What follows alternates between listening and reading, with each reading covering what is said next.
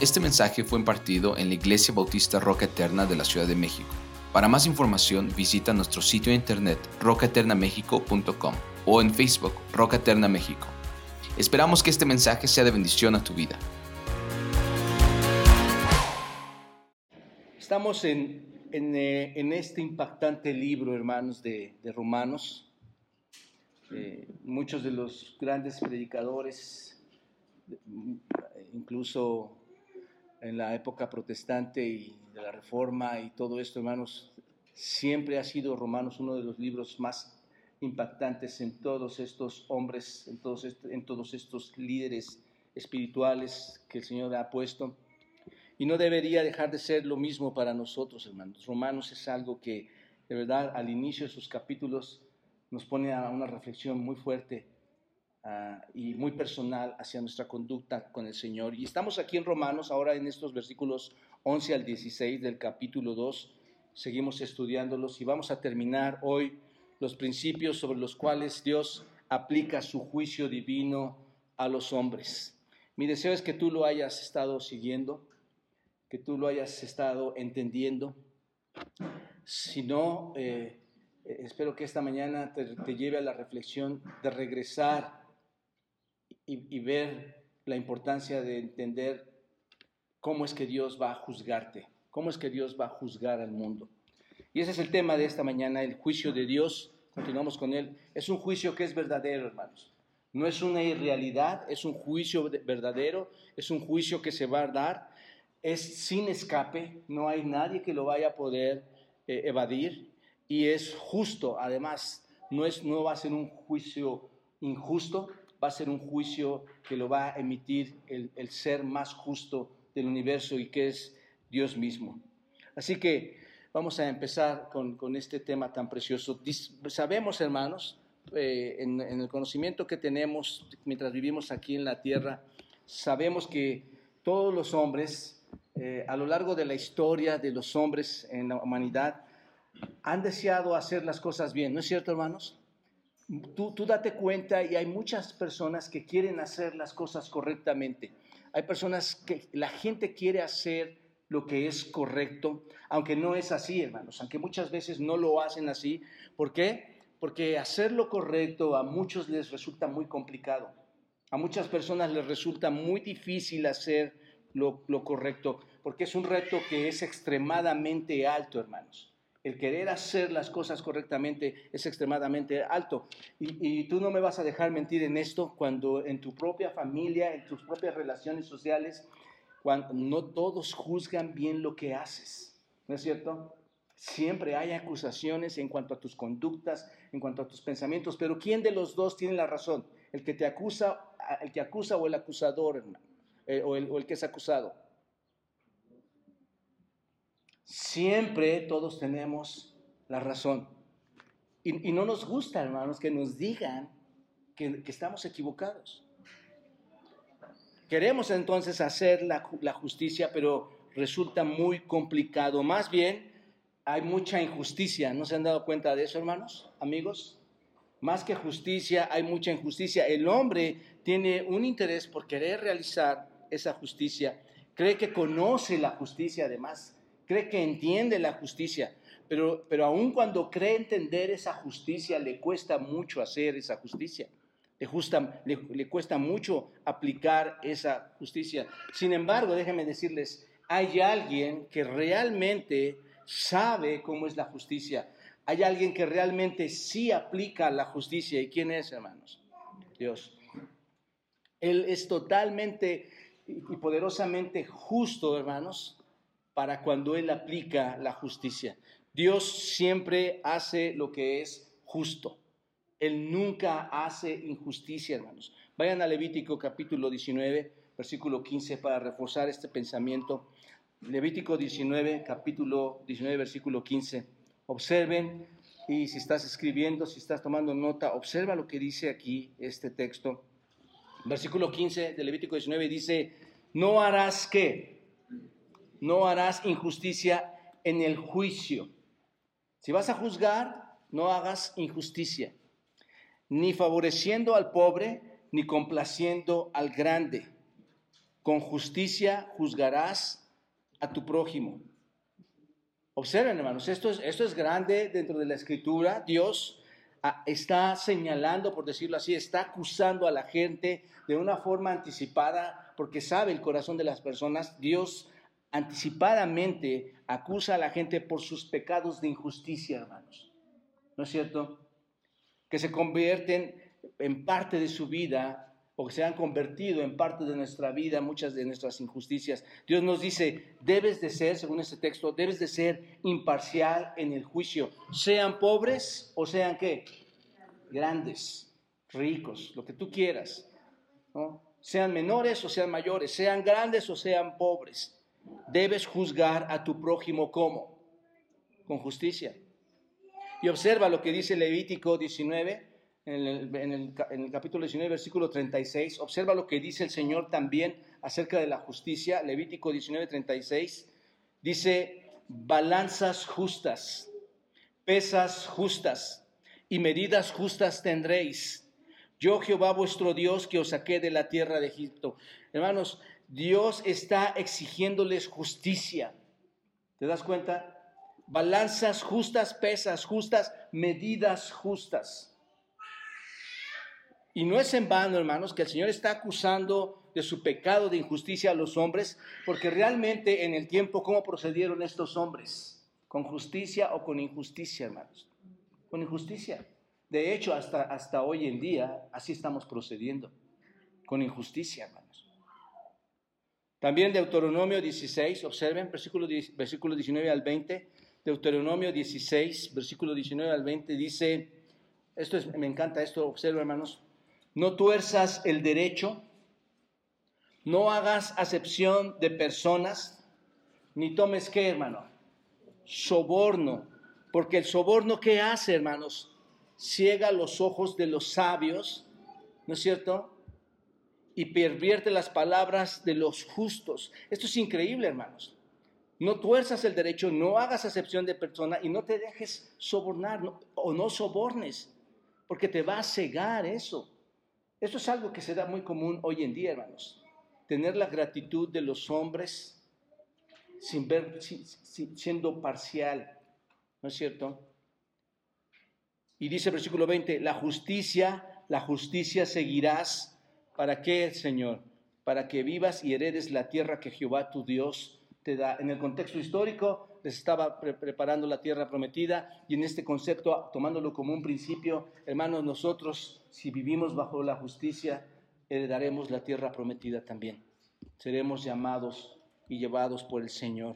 El Salmo 82, 2 dice, observen y vayan también a este Salmo. El Salmo 82, 2 dice al respecto, Observen el versículo 2 del Salmo 82. ¿Hasta cuándo juzgarás injustamente y aceptarás, esto es, mostrarás parcialidad? Observen lo que dice este texto. A las personas impías. ¿Hasta cuándo? Bueno, ¿sucede esto hoy en día? seguro que sí. ¿Sucede dentro de las familias, dentro del, del sistema social, dentro de las iglesias? Seguro que sí, hermanos. Seguro que sí.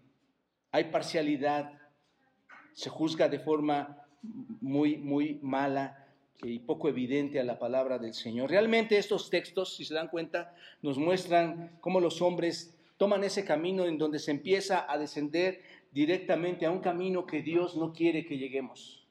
Dios nos está llamando a la justicia y el hombre está tomando el camino hacia, hacia lo más profundo, hacia lo más prohibido que Dios quiere que no hagamos, que es injusticia.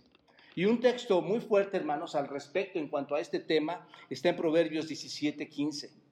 Proverbios 17:15. Observa lo que dice este texto en Proverbios 17:15, cuando dice, el que justifica al impío, observa esto, ¿eh?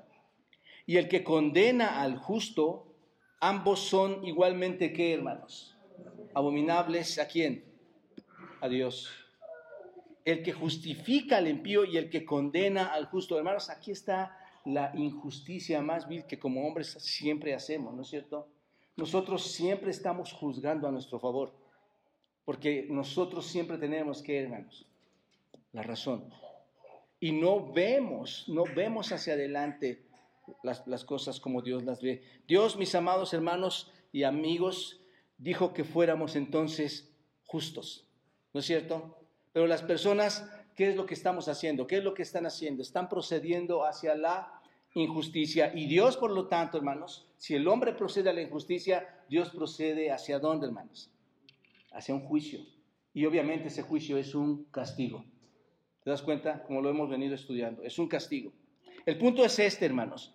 La razón por la cual Dios odia a los injustos o la razón por la que Dios odia la injusticia es porque es una desviación que el hombre está haciendo a la propia naturaleza de Dios. Dios es qué, hermanos? Justo. Así como Dios es verdad, así como Dios es santo, también Dios es justo. Y el hombre está corrompiendo la naturaleza de la justicia del Dios al aplicar injusticia en sus, en sus actos cotidianos. ¿Te das cuenta? Dios es un Dios justo. Y Dios, hermanos, por ser un Dios absolutamente justo, ¿entendemos esto? Ah, Dios por ser alguien que, no, es inamovible en su justicia, Dios por ser absolutamente justo, nunca va a, a ir en favor de alguien, hermanos. Nunca va a hacer acepción de personas, hermanos. Él va a juzgar correctamente y sin ningún favoritismo, como muchos de nosotros lo hacemos, ¿no es cierto? Tenemos nuestro propio favoritismo, hermanos. Y algún día aquellos que, que se creen hijos de Dios, Algún día aquellas personas que creen que tienen una relación con Dios se encontrarán en la realidad de que Dios, el Padre de los hijos verdaderos, el Padre de los creyentes verdaderos, será justo sin importar la persona que tú seas o que yo sea. ¿Te das cuenta de esto? Quien quiera que seas, Él promete que juzgar justamente. Quien quiera que seas. Aquí, hermanos, es donde, donde de verdad debemos empezar a pensar tengo que, tiene que haber cambios en nuestra conducta, en nuestra vida y en la, en la forma de ver la vida espiritual. Porque a Dios no le vamos a poder burlar en lo absoluto, hermanos. En lo absoluto. Él va a juzgar conforme lo que tú y yo somos. ¿Te das cuenta? Es por esto que estamos estudiando el capítulo 2 de Romanos, los principios por los cuales Dios va a juzgar a este mundo. Y ya vimos cuatro de ellos, ¿recuerdan? Dios, el hombre va a ser juzgado porque sabe las cosas que debe hacer y no las hace. ¿Recuerdan esto?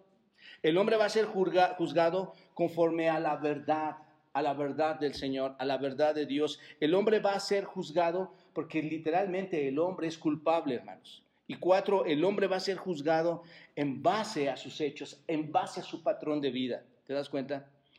Hoy vamos a, ver y vamos a concluir cómo el juicio de Dios, hermanos, que no tiene escape, que es verdad y que es justo, está basado en ciertos elementos para juzgar al mundo. Y vamos a ver estos dos últimos elementos que tiene aquí estos versículos 1 al 16. Un elemento más, hermanos, para que Dios va a ocupar para juzgar al mundo, y aquí es, es un elemento tremendo, hermanos. Estamos, creo que estamos corrompidos en, este elemento, estamos equivocados en, en cómo vemos este elemento que Dios ocupa. Observen, versículos 11 al 15. El hombre será juzgado por Dios imparcialmente. El hombre será juzgado por Dios sin favoritismos. Versículo 11 dice, porque no hay acepción de personas para con Dios, porque todos los que sin ley han pecado, sin ley también perecerán, y todos los que bajo la ley han pecado, por la ley serán juzgados. Porque no son los oidores de la ley los justos ante Dios, sino los hacedores de la ley serán justificados. Porque cuando los gentiles que no tienen ley hacen por naturaleza lo que es de la ley, estos aunque no tengan ley, son ley para sí mismos, mostrando la obra de la ley escrita en sus corazones, dando testimonio a su conciencia y acusándolos o defendiéndolos en sus razonamientos. Dice el versículo 11, porque no hay acepción de personas para con quién, hermanos. Eso, eso nos derrumba, eso debe de, ponernos a pensar inmediatamente. Lo que este versículo está diciéndonos, hermanos, lo que está declarando es que Dios es justamente imparcial, ¿no es cierto? Dios es imparcial. Yo te podría preguntar hoy, ¿vas a ir al cielo? La cuestión es si tu razonamiento está afiliado a la voz de Dios o está afiliado a la voz íntima de tu ser. Muchos creemos que vamos a llegar al cielo o muchos creen que van a llegar al cielo. Y eso es algo que debemos estarnos preguntando si realmente va a, ser realidad, hermanos y amigos. Dios no está mirando a la persona como, hermanos, en su exterior. Dios no está viendo lo que tú eres por fuera, lo que yo soy por fuera. Dios, mis amados hermanos, mis amados amigos, está mirando qué, según los textos que hemos visto atrás, nuestro corazón, está mirando nuestra conducta, hermanos. Está mirando lo que yo hago para ver si esa conducta representa la rectitud o esa conducta representa la injusticia. ¿Te das cuenta de esto? Como vimos en Levítico 19, acabamos de leer ahorita el versículo 15, la cuestión no es si eres una persona pobre o si eres una persona rica. La cuestión no es si eres una persona que pertenece a la iglesia, que eres miembro de la iglesia o no. Si trabajo como pastor o como el que abre las puertas de la iglesia. O si es un hombre o una mujer que tiene cierto nivel de estudios, que es abogado, que es médico, que es administrador, que es contador, o, o un hombre o una mujer educada o no educada. Como vimos la semana pasada, hermanos, Dios está mirando las obras. Dios está mirando qué? Los frutos. Y aclarábamos que no somos salvos por obras. Eso lo entendemos claramente, hermanos. Pero el hombre que ha nacido en Cristo muestra obras. Obras muestra frutos. ¿Te das cuenta? Entonces la sentencia de Dios será estrictamente dada bajo el carácter de las personas, hermanos. Bajo el carácter de las, y la conducta. Y Dios será totalmente, cuando Él juzgue por tu carácter, va a decir, él va a ser totalmente imparcial, hermanos. Él no va a ser como nosotros, bueno, sí, es que, es que el domingo pasado, y es que en la semana pasada, y es que sí hiciste esto, y bueno, lo pasamos. ¿Crees que va a actuar así el Señor, hermanos? Además tienes esta y esta y esta cualidad. hermanos, eh, escuchen lo que estamos leyendo, hermanos. Por favor, se lo suplico. Escucha la voz de Dios. Dios es imparcial. Dios no tiene favoritos en ese sentido. Y no puede ser sobornado como se acostumbra aquí en la tierra con los hombres. ¿No es cierto, hermanos? ¿Cuántos de nosotros somos los mejores hombres porque se logra sobornar a otros?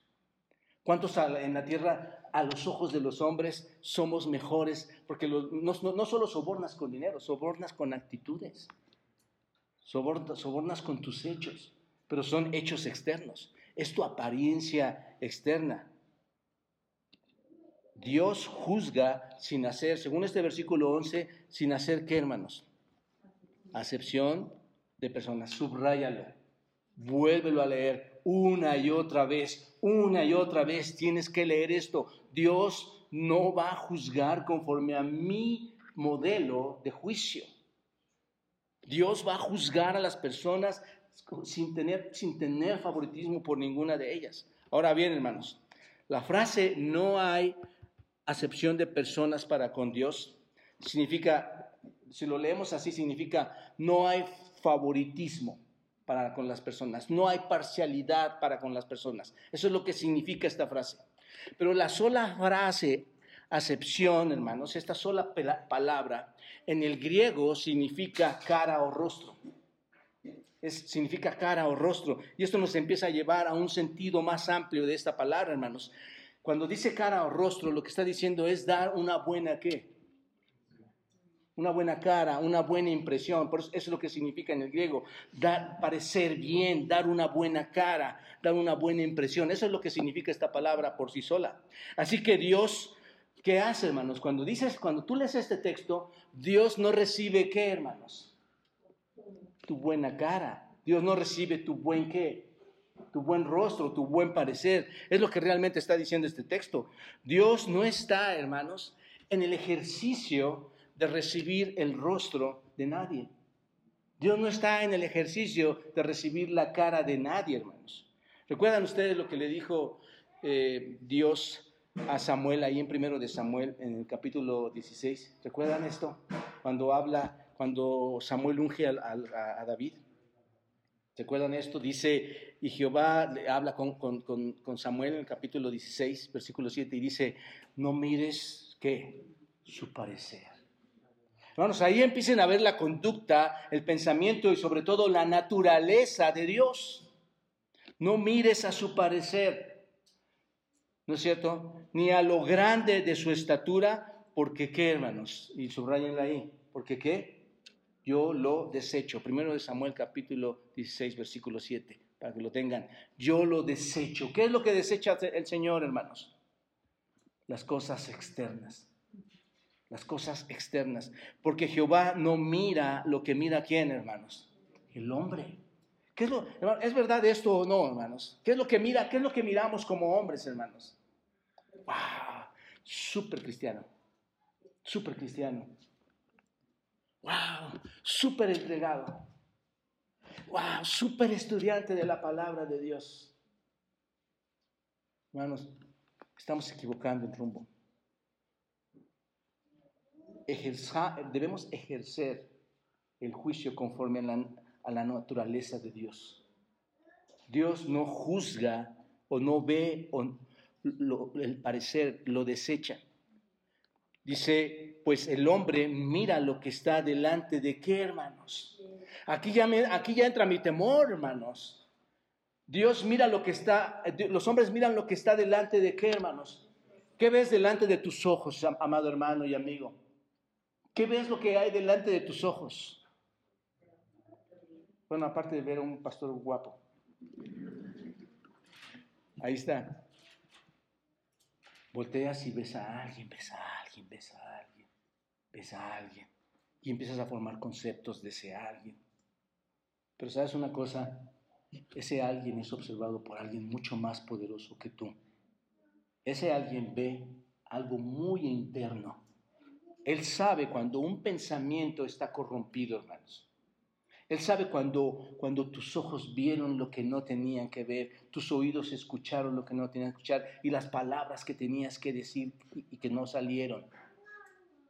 Esto, esto es temerario, ¿no, hermanos? Ve el carácter y la naturaleza de Dios aquí.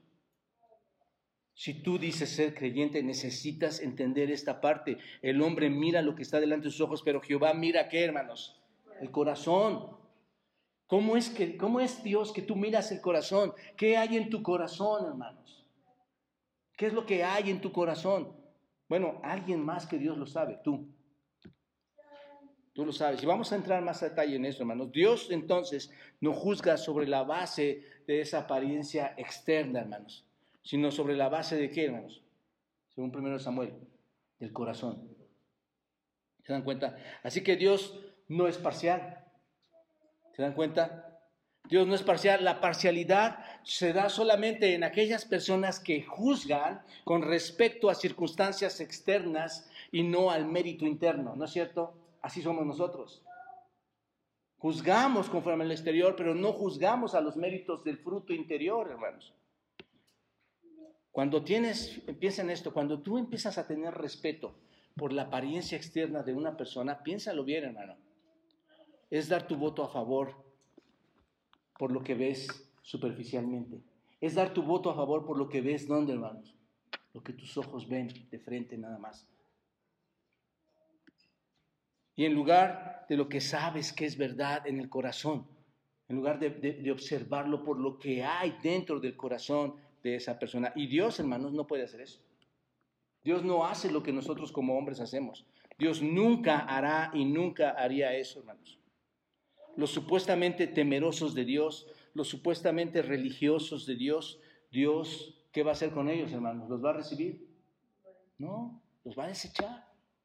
Dios los va a desechar a todos aquellos temerosos, a aquellos, religiosos, porque están pensando que pueden venir al Dios grande, al Dios todopoderoso, al Dios santo y justo, que pueden venir a Él con sus propios términos. ¿No es cierto? Yo voy a ir al cielo porque yo sé que voy a ir al cielo. y, no es así, hermanos. La palabra de Dios es más profunda y más fuerte en todo esto. Solo aquellos que tengan un corazón humilde, solo aquellos que tengan un corazón quebrantado, los de corazón contrito, los que dan frutos desde el interior, esto es desde el corazón, hermanos, que saben que están en bancarrota espiritual, van a ser recibidos por Dios porque Él no mira a qué, hermanos. Él no mira el rostro, Él no mira la cara, Él, está mirando el interior, ¿te das cuenta? La Biblia en muchos lugares nos habla eh, que para Dios no hay acepción de personas, hermanos. En, eh, todo el tiempo, diría yo, nos está hablando de esto. Vayan un ejemplo en segundo de Crónicas, capítulo 19, segundo de Crónicas 19, versículo 7. Segundo de Crónicas 19, 7. ¿Lo tienen? Dice así, sea pues con vosotros el temor de Jehová, mirad lo que hacéis porque con Jehová nuestro Dios, porque con Jehová nuestro Dios no hay que, hermanos, no hay injusticia, ni qué, ni acepción de personas, y qué más, ni admisión de cohecho, de soborno. ¿Te das cuenta? ¿Te das cuenta de la clase de Dios que tenemos, hermanos?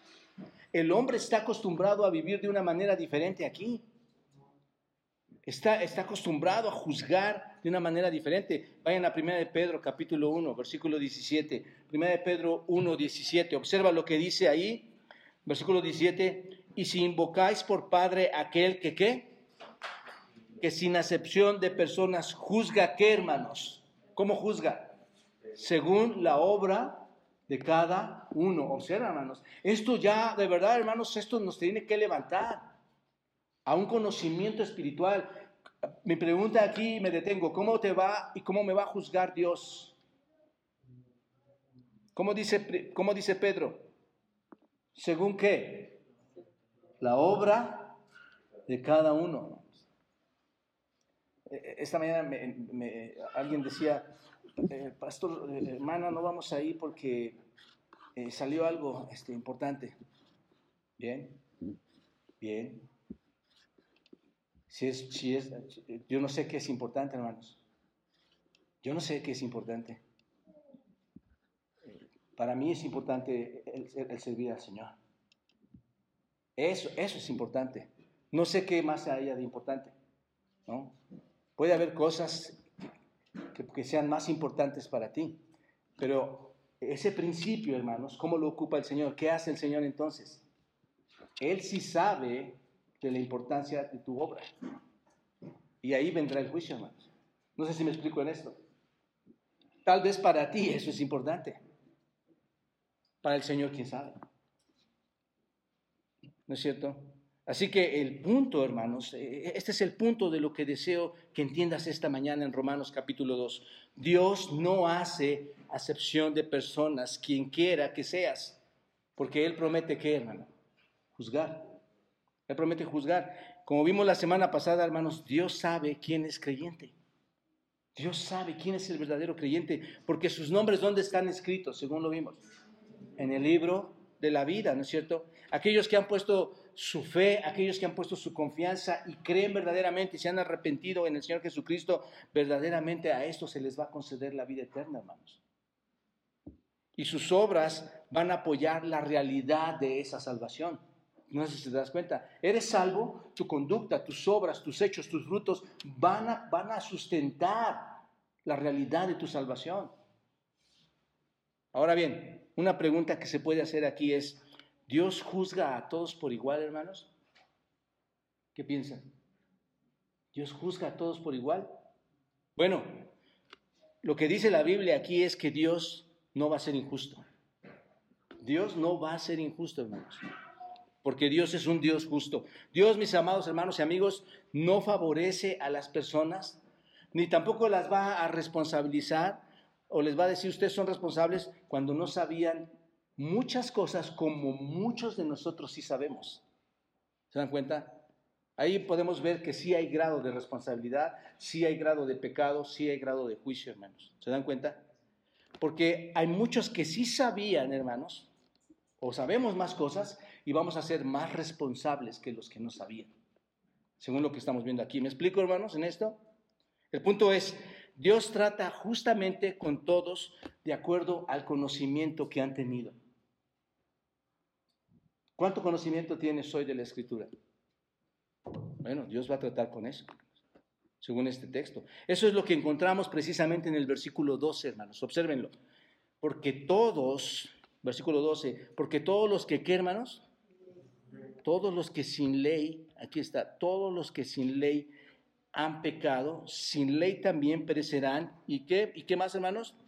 Y todos los que bajo la ley han pecado, por la ley, ¿qué va a pasar, hermanos? Serán juzgados.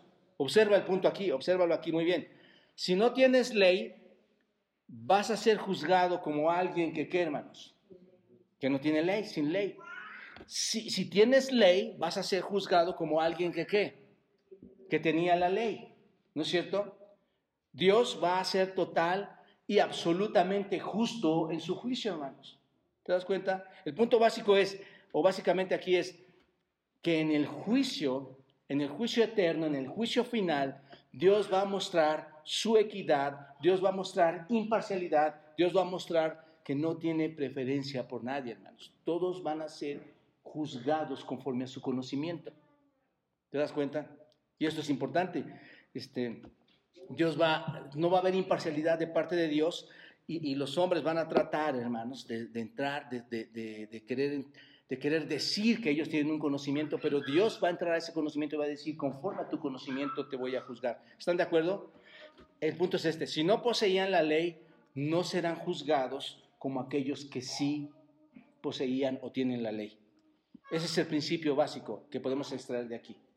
Todos van a ser juzgados, hubieras tenido ley o no hubieras tenido ley. Ahora bien, este principio, cuando tú lo lees aquí en el versículo 12, nos deja ver que hay dos grupos distintos. Hay dos, hay dos personas distintas, por decirlo así. Los que están sin ley o, con un conocimiento básico de la ley. Ese, ese sería un, grupo. ¿Quiénes son estos, hermanos? ¿Quiénes son esos que tienen un conocimiento básico? Bueno, tú puedes decir yo pertenezco a ese grupo o yo voy a pertenecer al otro grupo. Este primer grupo, hermanos, al que está haciendo referencia aquí todos los que sin ley han pecado, estos, hermanos, eh, son los que no tienen ese conocimiento básico. Estos son los que no tienen qué? La ley. Y la pregunta, para ir desarrollando el texto, la pregunta sería, bueno, todos los que son sin la ley, ¿qué es la ley? ¿Qué es, qué es ley? ¿Qué es la ley de Dios? ¿A qué está haciendo referencia? Bueno, en el contexto histórico, hermanos, estaba hablando a los judíos, ¿no es cierto? La ley mosaica son los gentiles que no tenían en ese tiempo la revelación escrita de Dios. ¿Se dan cuenta de esto? No tenían revelación especial, lo que nosotros llamamos revelación especial, no tenían la Biblia, hermanos, en ese sentido.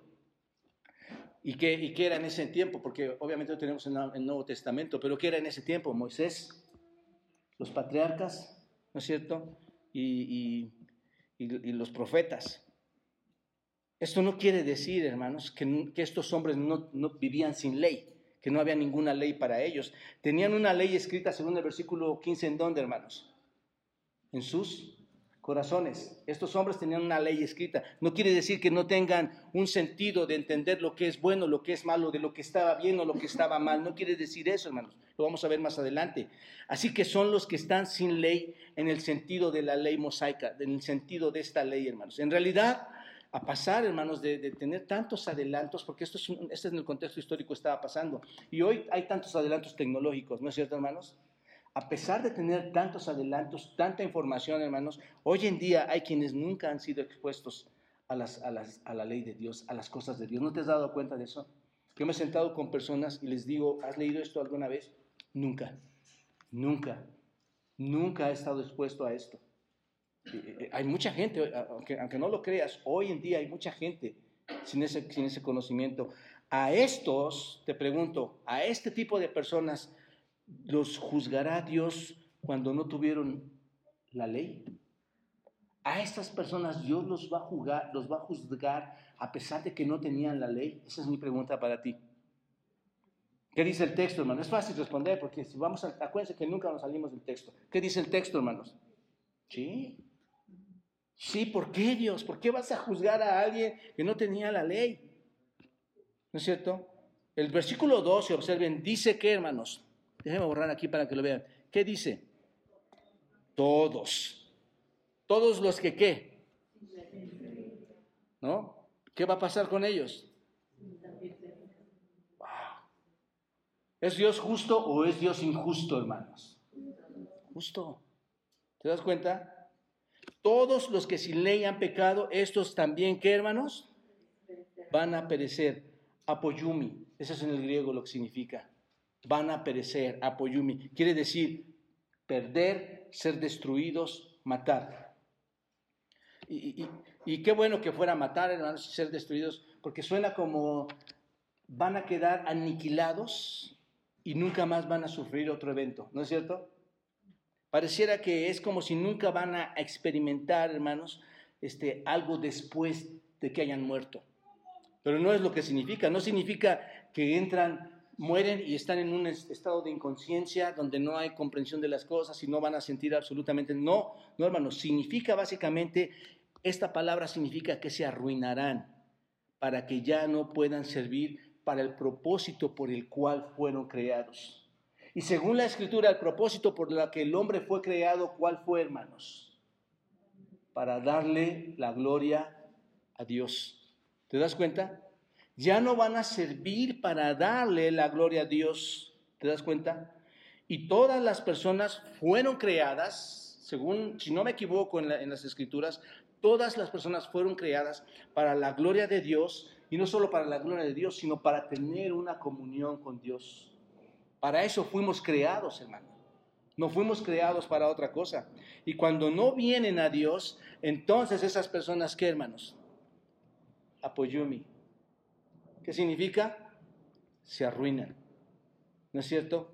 En, cuanto a ese propósito, el propósito para el cual fueron creados, se arruina no lo van a poder hacer. Así que la palabra eh, tiene un significado mucho más profundo.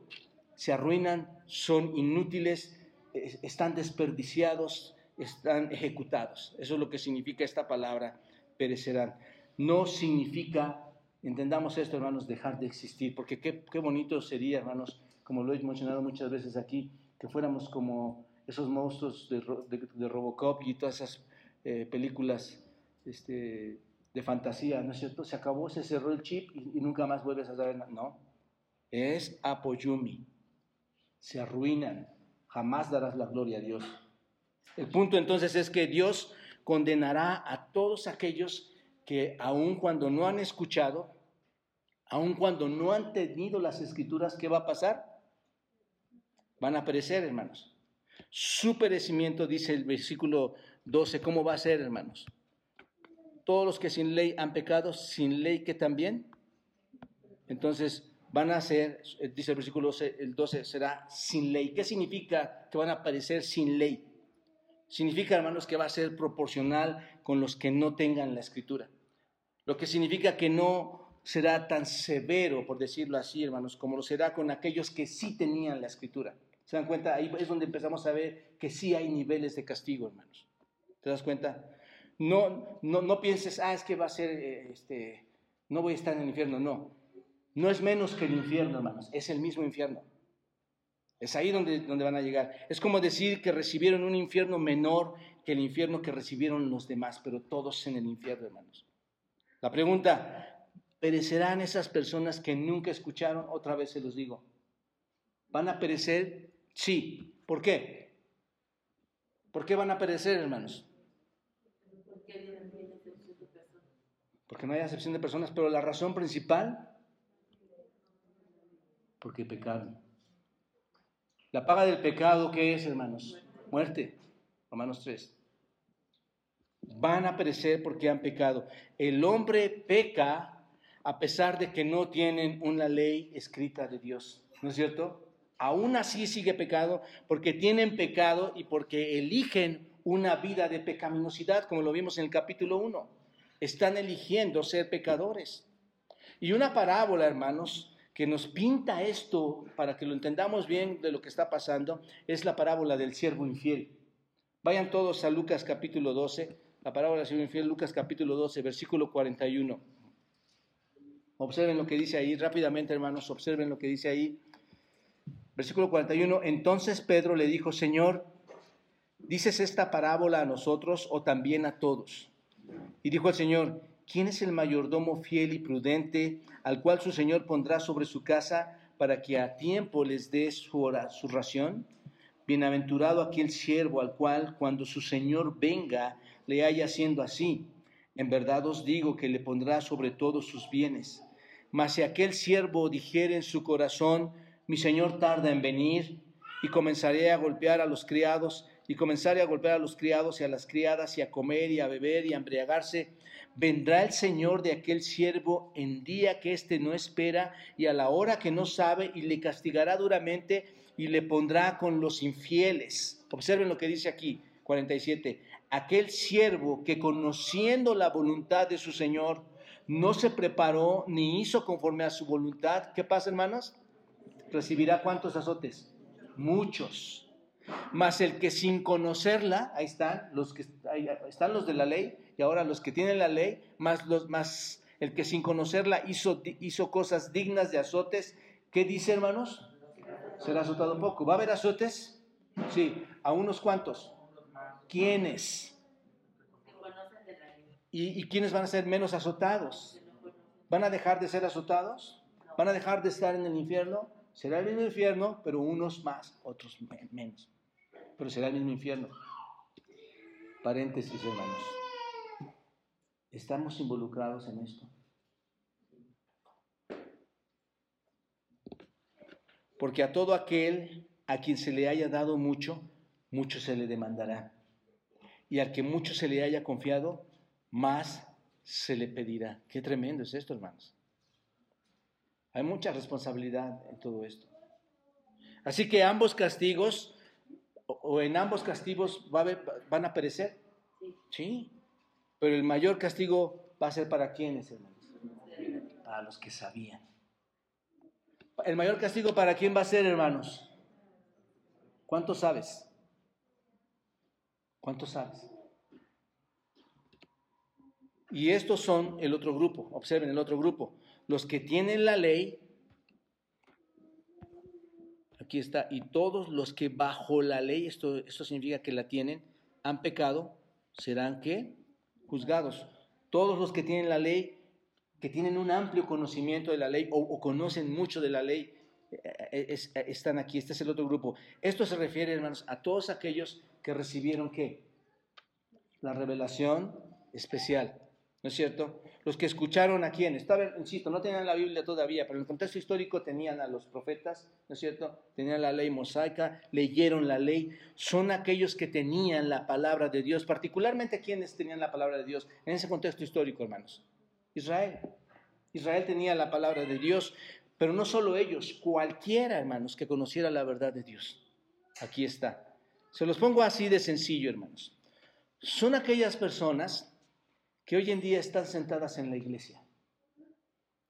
Las personas que conocen la verdad, las personas que están en un ambiente cristiano, son esas personas, hermanos, a las que está haciendo referencia. Estas personas serán juzgadas de acuerdo a qué, hermanos? Con su mayor conocimiento. ¿Se dan cuenta de esto, hermanos, amigos? van a ser juzgadas conforme al gran privilegio que tienes de conocer la palabra de Dios, conforme a tu conocimiento, conforme a tu responsabilidad. ¿Te das cuenta? Y gracias a Dios, hermanos, que podemos respaldar todo de su voz en la escritura. Vayan a Lucas 10. Esta es otra pintura que deja ver a esta otra clase de personas. Observen, Lucas 10, versículo 13. Lucas 10, versículo 13 dice, hay de ti, Corazín, hay de ti, Betsaida que si en Tiro y en Sidón se hubieran hecho los milagros que se han hecho en vosotros, tiempo a que sentadas en silicio y ceniza se habrían arrepentido. Y observa el versículo 14, subráyalo. Por tanto, el juicio será más tolerable el castigo para Tiro y Sidón que para quienes, hermanos. Porque ellos que vieron, hermanos, tantas cosas, milagros y poder de Dios. ¿No es cierto? ¿Tienes tu Biblia en las manos, hermano? ¿Qué es lo que hemos visto ahí, hermanos? qué es lo que tenemos en nuestras manos y que durante muchos años hemos proclamado. Hermano, no es mi deseo espantarte, sí advertirte. Te quiero mostrar la escritura.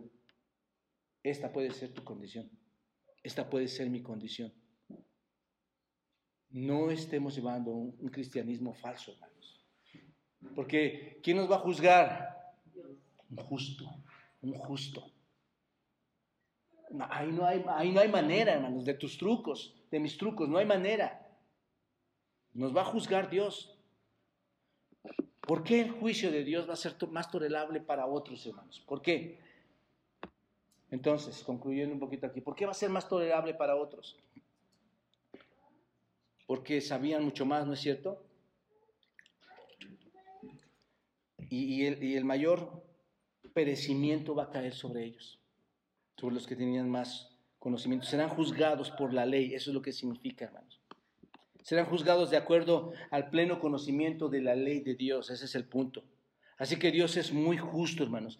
El infierno más ardiente, el infierno más caliente está reservado, mis amados hermanos y amigos, para las personas que más sabían. Por esta razón, e, es algo que, que, nos debe llevar al temor o que nos hace ser muy temerarios, ¿no es cierto? A estar con el Señor y de repente me alejo de Él. Esto se llama apostasía, hermanos. Es muy temerario hacer eso. Es algo tan aterrador, hermanos, conocer la verdad y, constantemente darle, estarle dando la espalda a esa verdad de Dios. No, no estarte acercando de forma seria. Según este texto, la verdad es que sería mejor que nunca hubieras conocido la verdad. ¿No es cierto? Que nunca hubieras sabido acerca de la verdad y que conocerla y darle la espalda. Eso yo lo lamento mucho en muchas personas. Conocen la verdad y le dan la espalda y se van. Pero, hermanos, Dios tiene, no hay callejones con Dios. Es un solo camino. Hay mucha gente que puede estar diciendo eh, eh, algo, cosas como estas. He estado yendo a la iglesia toda mi vida, he estado tratando de ser religioso, tengo eh, ministerios en la iglesia, tengo cuatro Biblias, tengo un seminario, tengo una maestría, enseñé a muchas personas, conozco mucho de Dios, puedo juzgar a otros sus errores. ¿Cómo entonces puedes, puedo ser condenado? ¿No es cierto? Las personas podemos estarnos diciendo eso. ¿Cómo me va a condenar Dios si yo soy, si yo soy aquella persona religiosa? ¿Cómo me va a juzgar Dios si, si, si he sido religioso desde pequeño? Bueno, el versículo 13 da la respuesta, hermanos. Observen, observen lo que dice el verso 13. Porque no son qué, hermanos?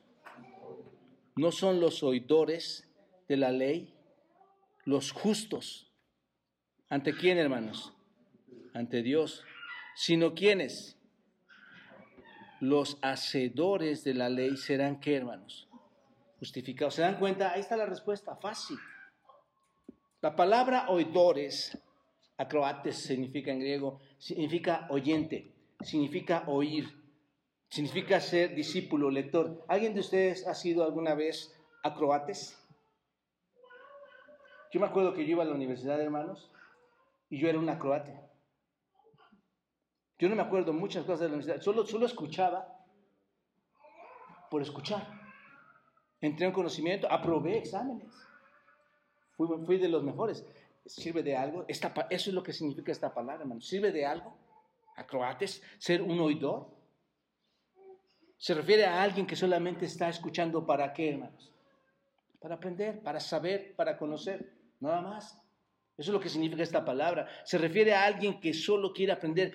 Y, es exactamente, hermanos, ¿qué hacían los judíos cada semana, hermanos?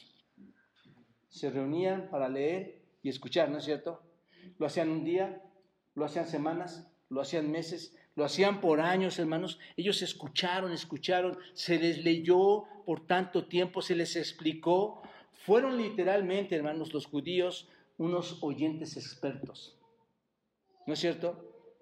Se volvieron expertos, podían juzgar a cualquier persona, podían sentirse que conocían todo, hermanos, pero nunca fueron qué, hermanos?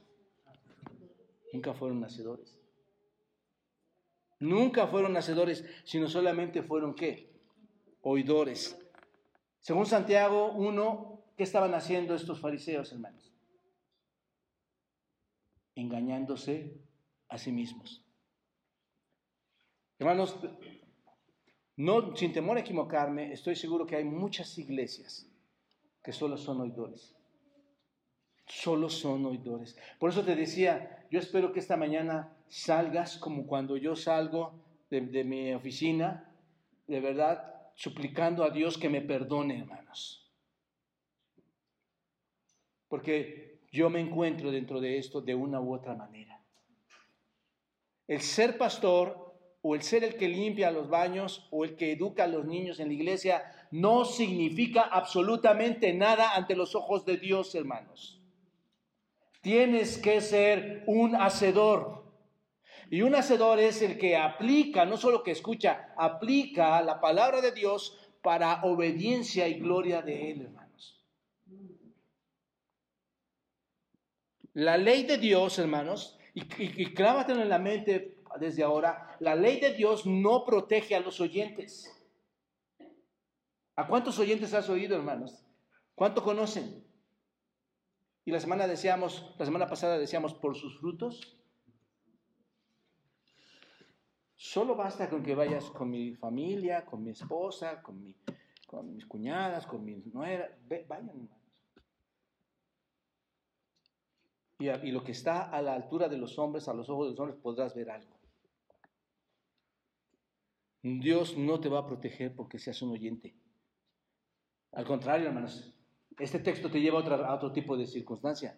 Si te das cuenta, cuanto más escuches, más profundo va a ser el juicio. Cuanto más sepas, más profundo va a ser el juicio. ¿No es cierto? Al que se le ha concedido más, más severo será. ¿Te das cuenta? Son los hacedores los que serán justificados no el oyente. Ahora, una pregunta que podrían estar haciéndose algunos de ustedes, hermanos. Si nunca tuvimos la ley, ¿cómo podemos ser condenados por no obedecerla? Nunca escuché el Evangelio, nunca leí la Escritura. ¿Cómo puede ser condenado?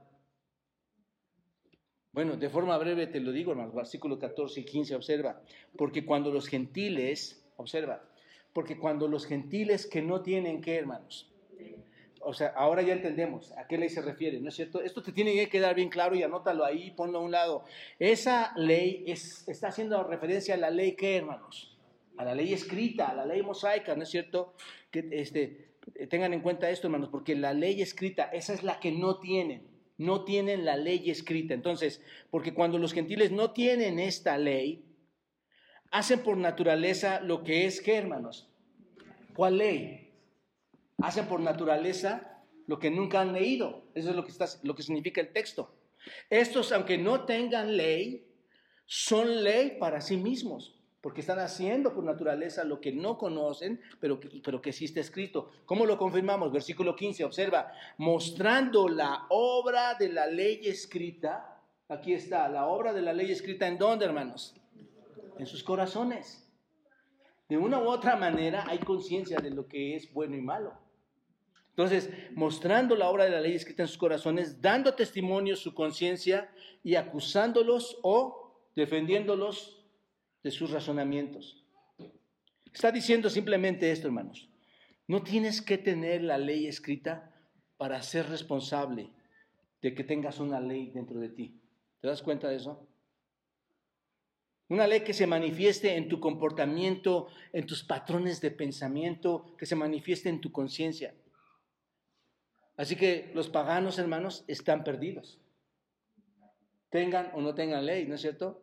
Están perdidos. No solo porque, y recuerden esto, no solo como vemos en Romanos 1, no solo por la manifestación de la creación donde se muestra el poder y, la deidad de Dios, ¿no es cierto? No solamente por eso, hermanos, porque dice Romanos 1, 1, 1 18 que no tendrán excusa. No solo por eso, sino porque aunque no tienen una ley externa, tienen una ley que, hermanos, interna, ¿no es cierto? Que los convierte en una ley, según este texto, que los convierte en una ley para sí mismos, ¿no es cierto? Y esta ley se manifiesta en dónde, hermanos? En su conducta.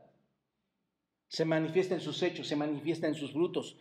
Así que las personas que no tienen la ley, los paganos, hacen naturalmente cosas que están escritas en dónde, hermanos? En la ley de Dios, ¿no es cierto? Los que no tienen la ley hacen cosas que sin tener la ley las hacen. Esto es, impresionante, hermanos, amigos.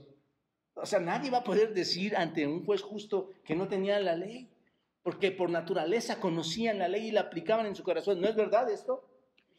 Su conducta demuestra que saben lo que está bien y demuestran lo que saben que está mal. Por ejemplo, hermanos, eh, saben que matar, saben que robar, saben que violar, saben que adulterar, saben que mentir está qué, hermanos. ¿No es cierto? Los hombres que están sin la ley saben esto, por supuesto, y saben que está bien no hacer todo este tipo de cosas malas. Lo saben. Hay muchas personas que no conocen al Señor Jesucristo, muchas personas que no conocen de Dios, muchas personas que no han leído la Biblia, pero ¿cuántas personas de estas aman a sus esposos y a sus esposas? ¿Cuántas personas lo hacen, hermanos? ¿Cuántas personas de estas tienen hijos y esos hijos aman a sus padres? ¿O cuidan de sus padres? ¿No es cierto que eso viene en la ley de Dios? Pero ellos sin conocerla, ¿qué hacen, hermanos? Aman de esa manera, hermanos. Los hijos cuidan a los padres, los padres se cuidan mutuamente, ¿no es cierto? Así que en todas estas cosas, hermanos, por decirlo así, se revela un código interno, una ética humana, por decirlo así, que es la ley para sí mismos. Eso es lo que significa, es una ley para sí mismos. Hay un sentido de lo que es correcto y hay un sentido de, lo que es incorrecto en estas personas. Y cuando los hombres naturalmente hacen algo que está alineado con esta ley de Dios, hermanos, y lo hacen todo el tiempo, ¿qué están mostrando, hermanos? La ley de Dios escrita en dónde, hermanos, según Romanos 2.15, escrita en dónde? En sus corazones. Están mostrando la ley de Dios escrita en sus corazones. Así que la pregunta es, ¿están perdidos los paganos? Sí. ¿Sí? ¿Pueden alegar que había ignorancia en sus vidas? No. Aún sin la ley. Eso es lo que Pablo nos está enseñando, hermanos. Además, mis amados hermanos y amigos, los paganos están perdidos debido a que tenían que, hermanos, conciencia. ¿No es cierto? Aquí está. Tenían que conciencia. Observen. Eh, este, en el versículo 15, observenlo bien, dice que también revelan la, la ley de Dios escrita en sus corazones cuando su conciencia, ¿qué hace, hermanos? Esto es, da testimonio de ellos, ¿no? ¿Qué hace la conciencia? ¿Los acusa o los defiende en sus actos? ¿Qué significa conciencia, hermanos? La conciencia es co-conocimiento. Es algo, con, algo además de tu conocimiento o junto con. Es lo que significa, hermanos. Conocimiento con uno mismo. La idea es conocer junto con, te lo dejo así.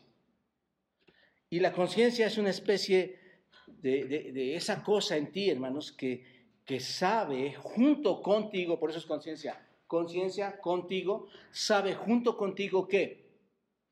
Lo bueno y lo malo, lo que está bien y lo que está incorrecto.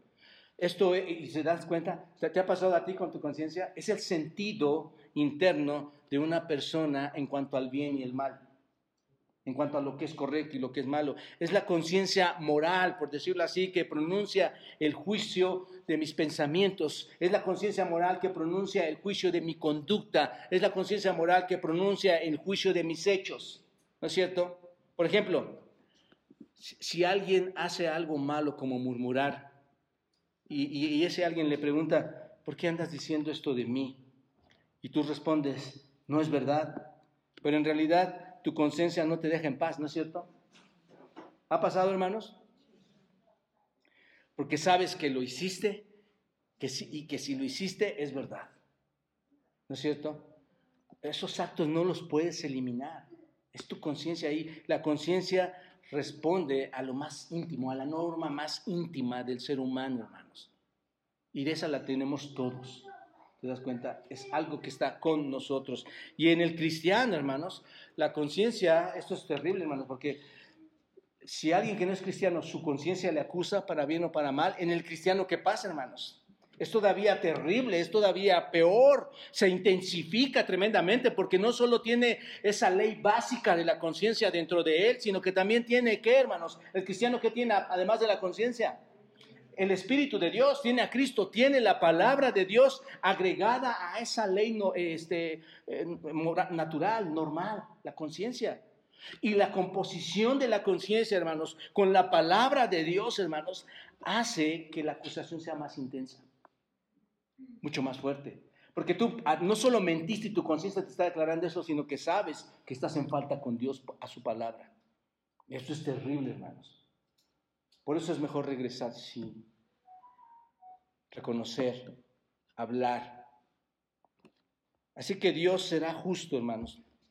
¿No tiene, favoritismo con alguien? ¿Tiene favoritismo contigo conmigo? No, no perdamos el piso ahí, hermanos. Cada uno es responsable según el conocimiento que tenemos. ¿No es cierto? Y finalmente, hermanos, déjenme resumir rápido esto, el, siguiente elemento del juicio. El hombre es juzgado por sus secretos. Esto es impresionante, hermanos. ¿Alguien de ustedes tiene secretos?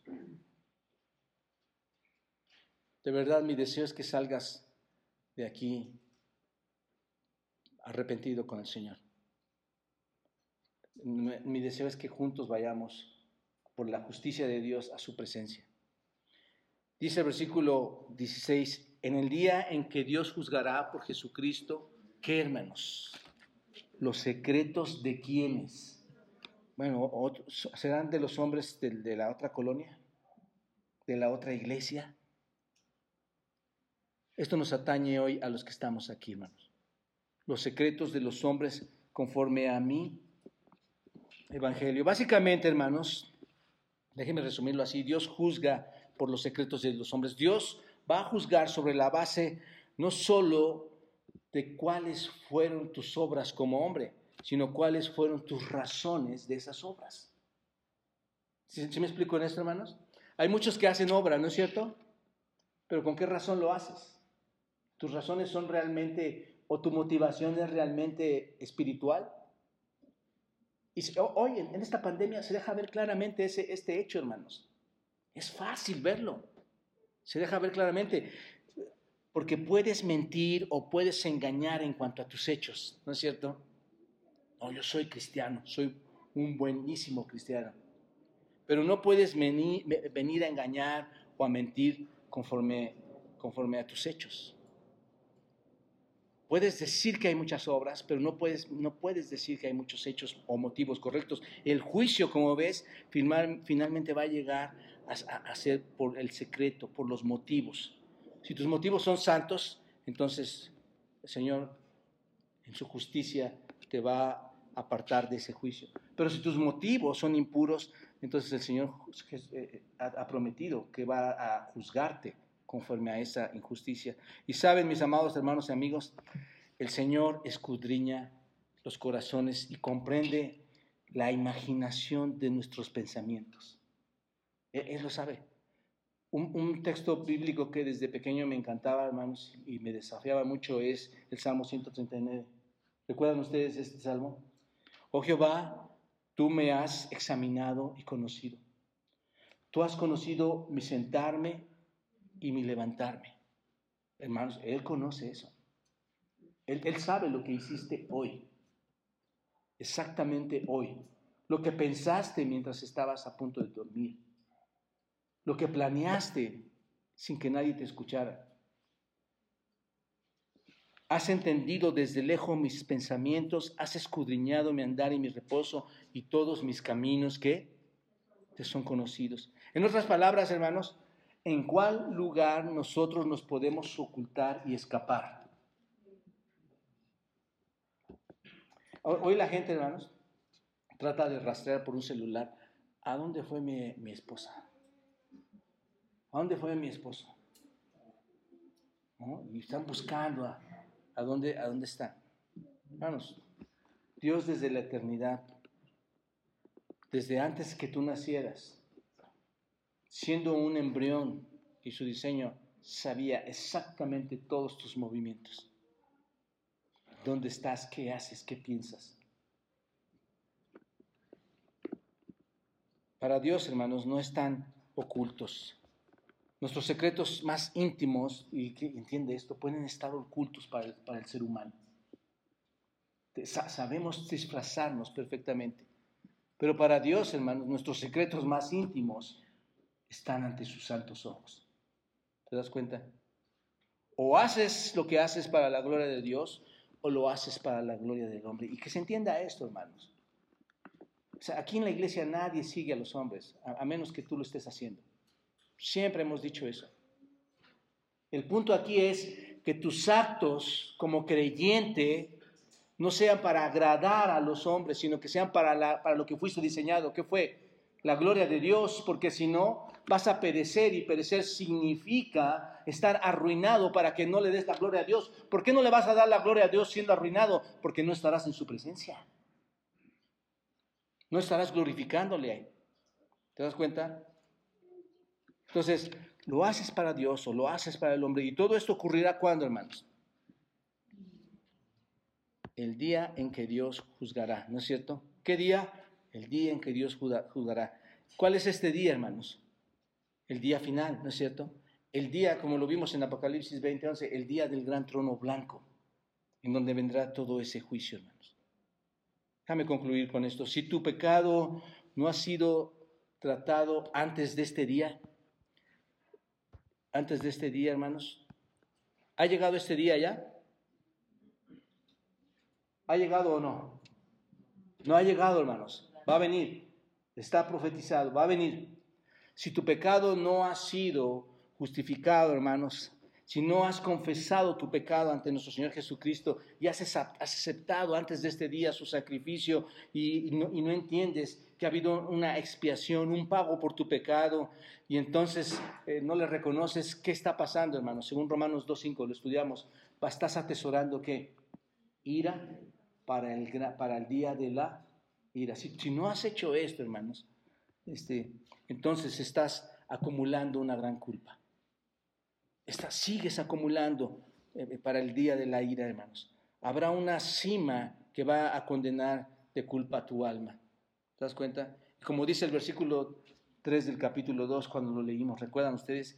Y piensas, oh hombre, tú que juzgas, a, los que tal hacen y haces lo mismo, que tú escaparás del juicio de Dios? Piensa, hermano, ¿crees que vas a escapar del juicio de Dios? Conociendo su naturaleza de justicia. Un día, déjenme decirles, la luz de este juicio divino, hermanos, eh, va a alcanzar al mundo. Un día va a llegar. Pero déjame decirte algo muy importante. En nuestro Señor Jesucristo nunca vamos a necesitar enfrentar ese día. Nunca vamos a enfrentar ese día de juicio en Cristo, hermanos. Porque ahora no hay juicio condenatorio para quienes, hermanos. Para los que están en Cristo Jesús. ¿Se dan cuenta? Esto es una maravilla, hermanos. No hay juicio para los que, ¿qué? ¿Cuál es el verbo, hermanos? Están. Para los que están en Cristo. ¿Te das cuenta? ¿Por qué, hermanos? Nosotros vamos a lograr escapar de ese juicio, hermanos, porque Dios ya ha juzgado a quién. Aquí es donde entra el Evangelio. ¿A quién ha juzgado Dios en tu lugar? A Cristo. Dios ya juzgó a nuestro Señor Jesucristo por los pecados de aquellos que pusieron la fe en Él.